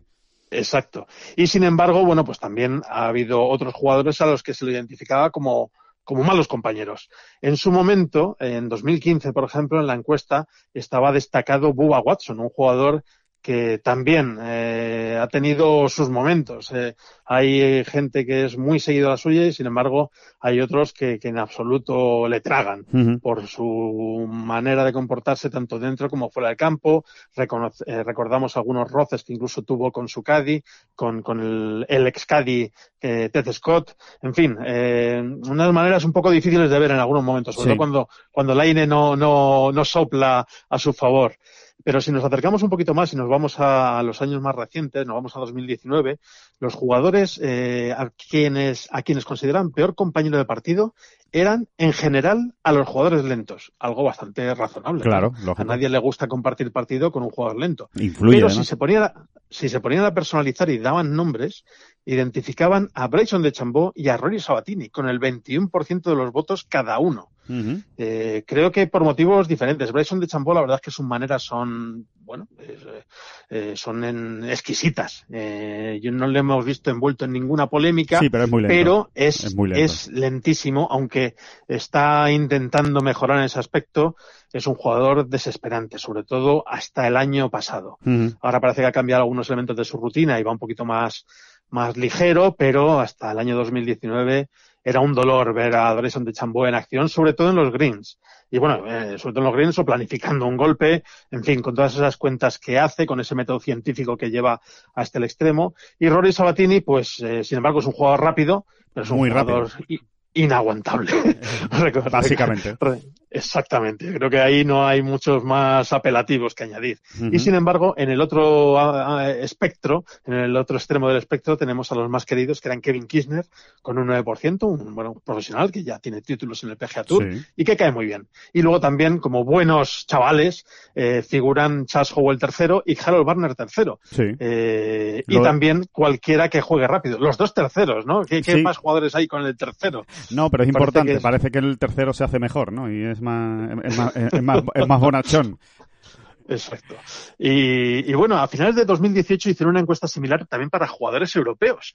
Y preguntaban, era año de, de Ryder, como es este año, entonces estaban los ánimos calentitos después de aquella edición, y preguntaban a los jugadores europeos que quiénes eran los jugadores americanos, eh, bueno, que les caían peor o con quien peor eh, llevaban a jugar. Bueno, pues Bryson de Chambó volvía a aparecer en esta lista con un 16% de los votos también por su lentitud. Y en, su, en segundo lugar, Bubba Watson con un 11%. Ajá. O sea que, bueno, también en el bando europeo, pues a Bubba Watson se le traga de manera regular. O sea que lo de, de Chambó y Bubba Watson podemos decir que es Vox Populi. Es una constante, efectivamente, tanto a un, a un lado como al otro, a otro lado del, del charco. Ujú. Curiosamente, es sobre Patrick Reed, protagonista de, de, bueno, de un triunfo la última semana en, en México, eh, también de, de polémicas recientes y de encontronazos. Ahora le ha dado por bloquear a un montón de gente en Twitter, periodistas y jugadores, en Sí. fin, está desatado. Eh, pedían a los jugadores europeos que describieran a Patrick Reed en una palabra. Bueno, pues el 20% le dedicaban el apelativo arrogante. Ajá. Eh, creo que es bastante, bueno, llamativo. Sí. Un 12%, sin embargo, eran un poquito más bondadosos y le asignaban el adjetivo incomprendido. Y un 8% había otros dos, eh, dos epítetos. Uno, por un lado, interesante, o sea, le consideran que era un jugador interesante, y por otro lado, seguro de sí mismo. Y también le eh, había, también recibieron otras otras palabras, eh, distintos votos, como por ejemplo eh, complicado, molesto, apasionado, egoísta, diferente, egocéntrico, polémico, aguerrido y fogoso.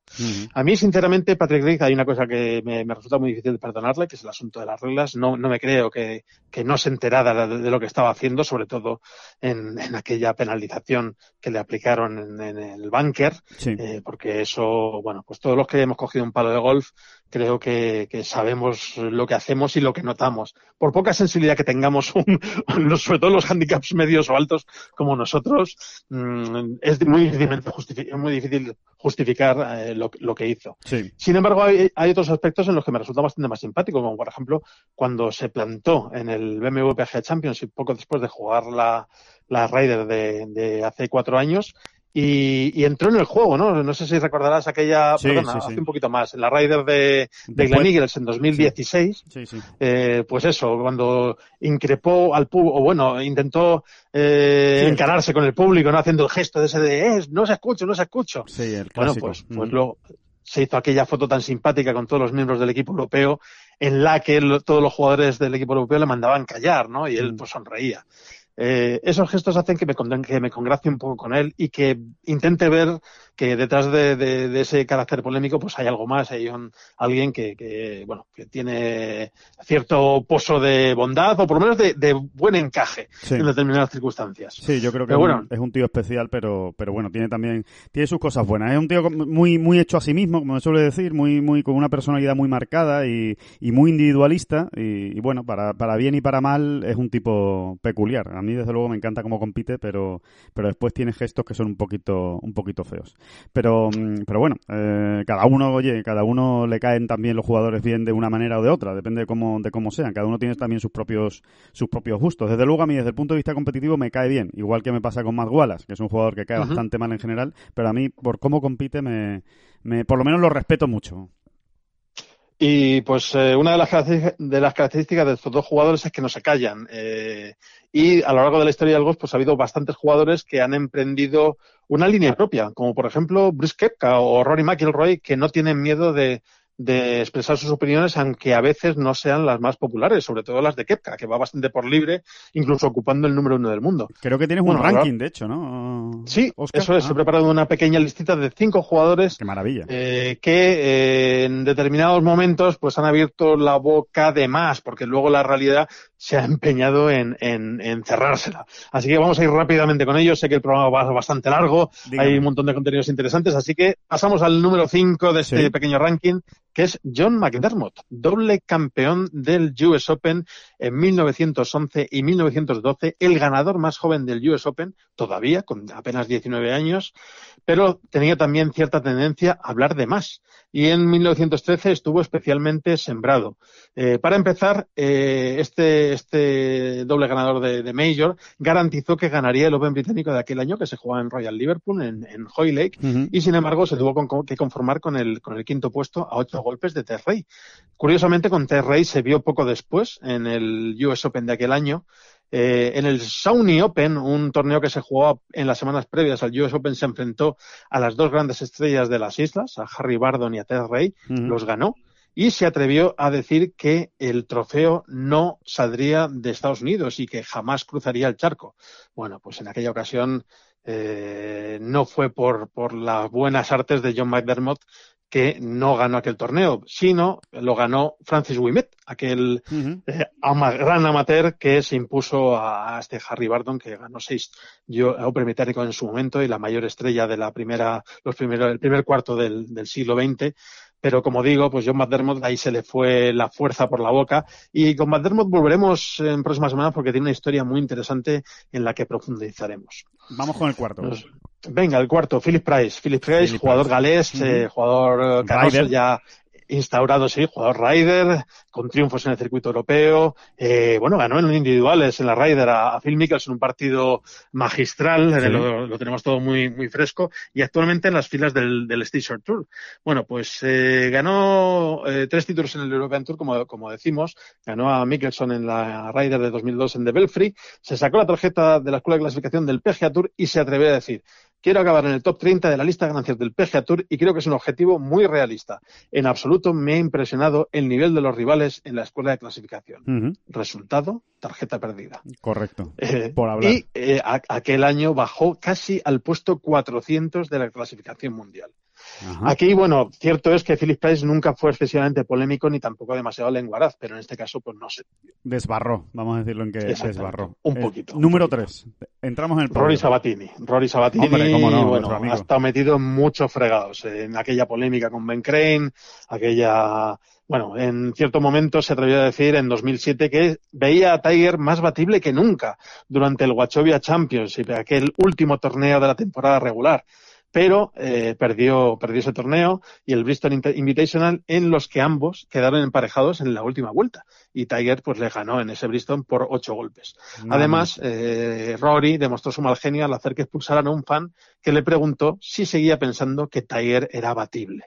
Así que, en fin, eh, como sabemos, Rory Sabatini nunca ha tenido buen genio. Incluso la mujer de Rory Sabatini se, se vio envuelta hace tiempo con una polémica con Paul Casey eh, por unas palabras que, que, dijo Paul Casey contra su marido. Bueno, no contra su marido, una mención un poquito sutil que su mujer se lo tomó muy a pecho.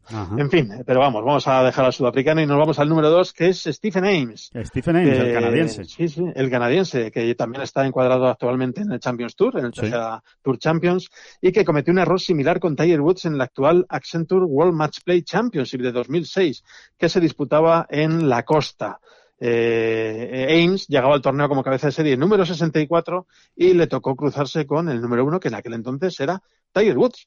Y Stephen Ames dijo que podía pasar cualquier cosa, sobre todo si se tenía en cuenta a dónde estaba mandando la bola Tiger, refiriéndose a lo errático que estaba pegando a la bola desde el tee. Resultado, 18 en el primer A punto, a enfrentamiento. punto. Se lo, se lo puso complicado, se lo puso realmente complicado a, a Tiger. Qué barbaridad. Qué barbaridad. Es que no, Así no hay nada. no hay nada como picar a un jugador como Tiger Woods. Exacto, bueno, y nos vamos con Nick Faldo, Nick Faldo que creo que le tiene un cariño especial Number Gonzalo one. Fernández, Gonzalo Fernández Castaño.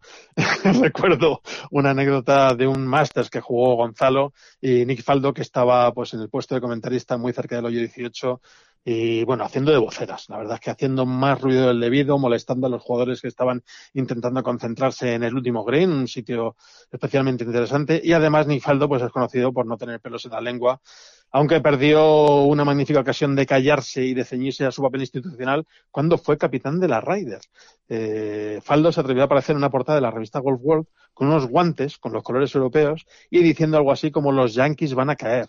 Eh, ¿Qué pasó? Pues la peor capitanía que hemos visto en décadas Correcto. para los intereses europeos y Ryder Cup perdida. Así que eso sucedió en Valhalla 2008. Muy bien. Así que bueno, ese ha sido un pequeño ranking de jugadores que tenían que haberse callado en un momento. Hay muchos más ejemplos, pero bueno, Sí. creo que como muestra eh, es una muestra razonable, ¿no? De que el golf es un deporte que nos pone en nuestro sitio continuamente, hay que ser bastante prudente y eh, medir mucho, mucho las palabras. Muy bien, pues magnífico, magnífico ranking de, de bocazas y, y nada, que cada uno, seguro que ahora mismo todos nuestros oyentes tienen alguno en la cabeza propio y particular. Así que, que nada, que muchísimas gracias, Oscar, por este nuevo gabinete de curiosidades y, y nada, la semana que viene volvemos a hablar y, y seguimos contando historias. Por supuesto, Alejandro, nada, un abrazo fuerte. Hasta luego. Bueno, pues ahí escuchamos a Óscar Díaz y esa- esas historias y, y vamos a hablar de otra historia ahora bien diferente, David. Retomamos y acabamos ya esta bola provisional con el Oman Open, eh, un torneo que, Oman. que, que- que- A ver, a ver, ¿cómo es? Oman. Oman. Sí, es un poco, no sé, como parece el nombre de una colonia en Navidad. ¿no? Oman. Oye, pues suena bien como nombre de colonia. Y nombre de bar, también es un buen nombre de bar. Oye, hemos quedado en el Oman esta, esta tarde a tomarnos algo.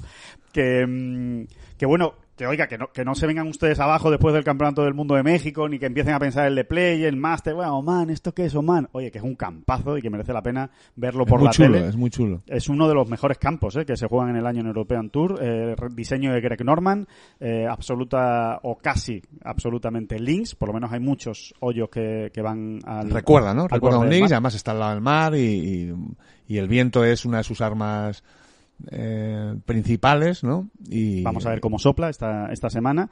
Y He estado viendo, estado viendo previsiones y no sé si son muy fiables las que he mirado yo, pero bueno, son hay viento, hay vientecito, ¿eh? Hay vientecito, no no parece que vaya a haber ningún día de no como el año pasado, ¿no? Exacto, el año pasado fue un rozando la tragedia por momentos, ¿no? Divertidísimo. Se tuvo que suspender, de hecho, el, el Se torneo en suspendió, acabó como el Rosario de la Aurora, creo que hubo jugadores que jugaron 40 hoyos el domingo Sí. y fue tremendo, ¿no? Y en, eh, bueno, y en, en ese río revuelto pescó Jorge Campillo, ¿no? Una segunda plaza. Una segunda plaza, eh, lo dicho, yo no sé en qué puesto empezó Jorge Campillo, yo creo que nadie se acuerda, ni él, eh, ese domingo que tú... Pero el 20 y algo creo que empezó, o, yo o qué por sé, ahí. Pero, pero los hoyos que le quedaban de la tercera vuelta los, los, los reventó y luego hizo una muy buena última ronda y acabó a un golpe el ganador que fue Kitayama y que acabó a un golpe Jorge, ¿no? Estuvo Sí. ahí para ganar, para ganar, para ganar y bueno, eh, recordamos la anécdota, ¿no? Aunque, aunque a él seguro que no le guste mucho acordarse de aquel suceso, ¿no?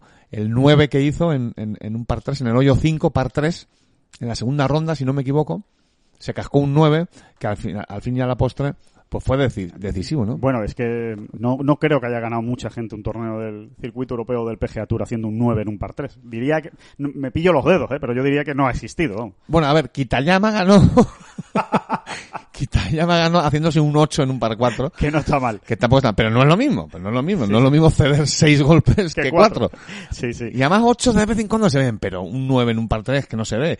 Pero bueno, si, si pudiésemos recuperar aquellas imágenes o recuperar el relato de Jorge, eh, uno entiende lo que ocurrió al final. Dice, puedes llegar a entender, ¿no? Que, que tengas, que pegues un, que te hagas un 9 allí, ¿no? Con el, con- eh, no me acuerdo cómo era, creo que eran, en aquel momento 60 kilómetros eh, de velocidad del viento a favor, me parece que era. A ¿no? favor, sí, sí, sí. Y fue, aquello era incontrolable, No, incontrolable. Y además era muy racheado, cuando pegó el de delante casi nos soplaba. Y bueno, aquello fue un, un- bueno, una odisea, ¿no? Hay que, hay que decir, David, que el torneo es más importante de lo que la gente pueda pensar porque se nos ha caído Malasia y se nos ha caído el Volvo China Open. Es decir, el European Tour tiene menos citas eh, este año por culpa del coronavirus y vamos a ver si no se cae algún torneo, algún torneo más, que ahora mismo eh, yo diría que tiene pinta de que es posible que se caiga algún torneo más. De momento el de la India se mantiene, eh, no, no le han dicho nada a los jugadores, pero por eso hay que, si cabe, aprovechar todavía más las oportunidades que se tengan. Y en este sentido, pues me estoy refiriendo sobre todo pues a jugadores como Álvaro Quirós o Sebastián García Rodríguez, eh, golfistas que a lo mejor no van a jugar, bueno, a lo mejor no, que no van a jugar Sí, las sí, mejores citas. El mismo Jorge Campillo, Nacho Alejandro Elvira. Cañizares, Alejandro Cañizares, Carlos Piguén está allí también. También. Eh, eh, Sebastián, García Rodríguez, todos Sí, estos. mm, a ver, es una obviedad, pero el que ya tiene los deberes mm, más o menos diseñados y hechos, ahora lo tiene mucho mejor, porque a menos citas, pues más importante es estar ya bien colocado, ¿no? Sí, y más no- difícil será que te, que te quiten de ahí, ¿no? Claro, y aparte le va a costar más a jugadores como Alejandro Cañizares entrar en torneos porque al caerse citas como China, como decíamos, o Malasia, pues hay jugadores que iban a jugar esos torneos que ahora van a jugar otros que en principio no tenían previsto y que van a echar a golfistas con una categoría menos importante, ¿no? En el circuito europeo. O sea que es importante. Completamente, completamente. Muy importante aprovechar ya las oportunidades que, que lleguen, ¿no? Eh, hablando de circuito europeo, nos vamos al. Por al- cierto, por cierto, solo, Dígame, una- solo, dígame. solo un apunte. Jorge Campillo quedó segundo el año pasado, pero es que quedó cuarto el anterior. ¿Vale? El- en- en- esta es la tercera edición del Oman Open como torneo del circuito europeo y en 2018 salió... Hombre, son datos que siempre se le quedan a uno en la cabeza, ¿no? Eh, salió Adriano Tagui con muchas, con claras opciones de victoria el domingo, aunque luego no tuvo una buena ronda final y Jorge Campillo, sin embargo, acabó cuarto, me parece cuarto o quinto. Y luego el año pasado Jorge acabó segundo. Quiere decirse que, que se le da bien. que se le da bien, que Le es un campo que le gusta, que le entra por el ojo, como solemos decir hasta la saciedad, que damos ya asco. y, y, y bueno, pues eso, ¿no? Si estábamos hablando antes de Jorge Campillo, quizás sea este un buen momento para que él eh, recupere el temple, ¿no? Y el, y el buen juego. Se- seguro, seguro que. Y ojalá, ojalá sea así.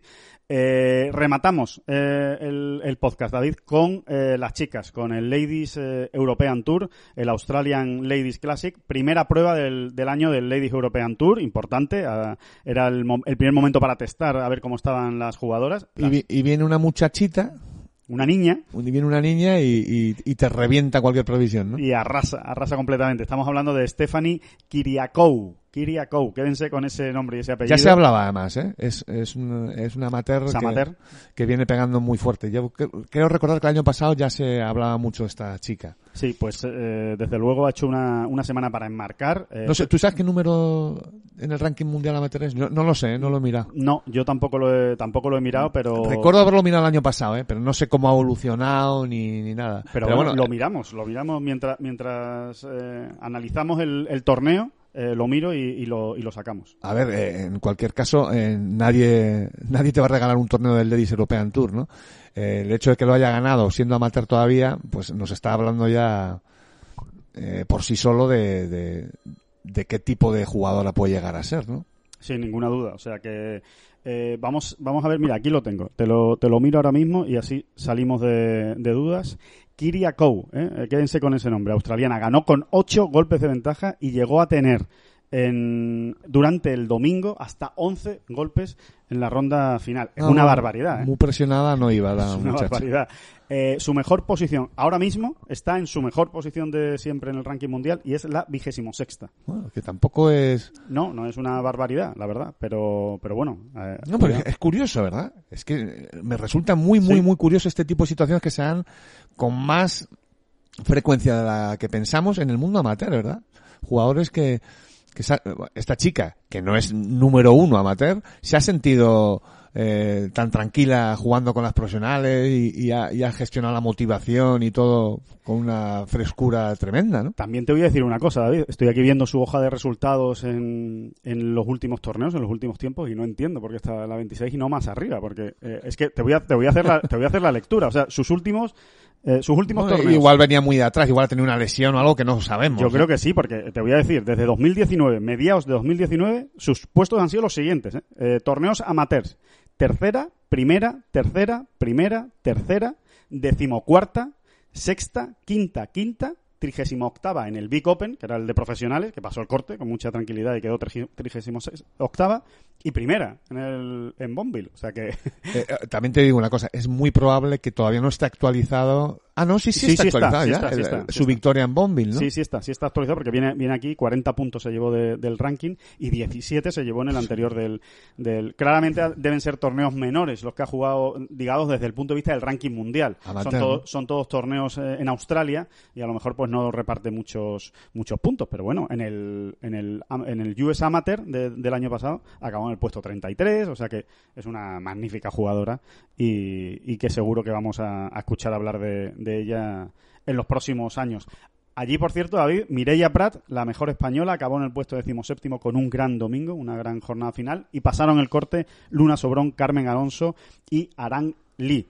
Esta semana nueva cita en Australia, eh, nuevo nueva cita en el... Son unas valientes, ¿eh? Irse allí, la gira australiana. Sí. Bueno, por otro lado, son unas enamoradas también de su profesión y... y- Exactamente. Y, Y, ahí están todas, ¿no? Tratando de alcanzar ese estatus que les, que les permita vivir de esto, ¿no? Efectivamente, y sobre todo dar ese salto ¿no? al circuito americano, que al final es El gran sueño, ¿no? Es el gran objetivo de, de todas. Y, y bueno, esta, esta semana se juega en Nueva Zelanda. No se juega en Australia, sino en Nueva Zelanda.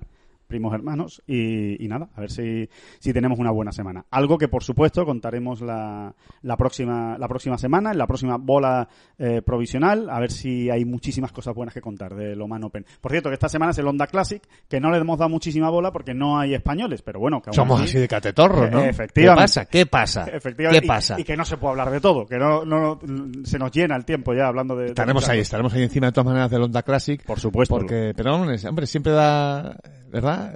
Retrae, retrae un poquito, ¿no? El hecho de no ver ahí a alguno... Se vive con- de otra manera, se vive de otra manera, se vive más tranquilo y por otro lado se disfruta más del, del torneo seguramente y merece la pena disfrutar de ese torneo que para mí Es uno de los mejores campos del año, ¿verdad? Más divertidos. Para ¿no? mí es uno de los, de los más divertidos y como sopla un poquito el viento, la trampa del oso es, una, es un auténtico espectáculo. Así que, de verdad, no se lo pierdan, se lo recomendamos este fin de semana y nos vemos, eh, nos escuchamos la semana que viene. ¿No vamos a hablar de la Premier League? Pues no, pues hoy no hablamos, David. ¿No vamos a hablar? ¿Qué te Sí, parece? sí, dame una puntita ahí que tenías muy Venga, bueno. un, un último apunte que ya se me había olvidado, o sea que gracias por apuntármelo. Eh, Martin, Slumbers, el jefe ejecutivo del Royal Ancien, ha dado una rueda de prensa esta semana y ha hablado de muchas cosas, entre ellas de la Premier Gold League. Eh, No cierra puertas, Eso es, no cierra puertas, muy bien apuntado. pero Eh, tampoco las abre de pa- y mucho menos de par en par. No, no las abre de par en par. Es más, lo que hace realmente es echarle un gran cable al PGA Tour y al European Tour. Ha asegurado que vamos a ver qué pasa con esta Premier Golf eh, League en el futuro, pero que de momento él piensa que a día de hoy el golf profesional está en unas magníficas manos en el PGA Tour y en European Tour, que se está creciendo mucho, que se está cada vez hay más premios, cada vez hay más dinero, los campos son mejores, con lo cual, oigan, que, que tampoco, que hay que pensarse muy bien si merece la pena cambiar y, y meterse en líos como la Premier Golf League. Así que seguiremos hablando de ellos las próximas semanas. Vamos a seguir hablando las próximas semanas, los próximos meses y ya veremos a dónde nos lleva esto. ¿eh? Sí, eh, sin ninguna duda. Así que nada, muchísimas gracias David Durán, muchas gracias a todos por estar ahí con nosotros y por acompañarnos y hablamos la semana que viene, seguimos hablando de golf.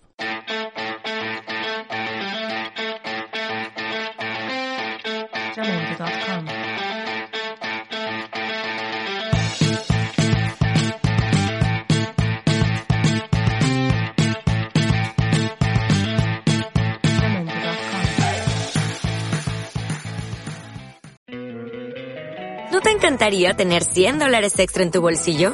Haz que un experto bilingüe de TurboTax declare tus impuestos para el 31 de marzo y obtén 100 dólares de vuelta al instante. Porque no importa cuáles hayan sido tus logros del año pasado, TurboTax hace que cuenten. Obtén 100 dólares de vuelta y tus impuestos con 100% de precisión. Solo con Intuit TurboTax. Debes declarar para el 31 de marzo. Crédito solo aplicable al costo de la presentación federal con TurboTax Full Service. Oferta sujeta a cambios o cancelación en cualquier momento.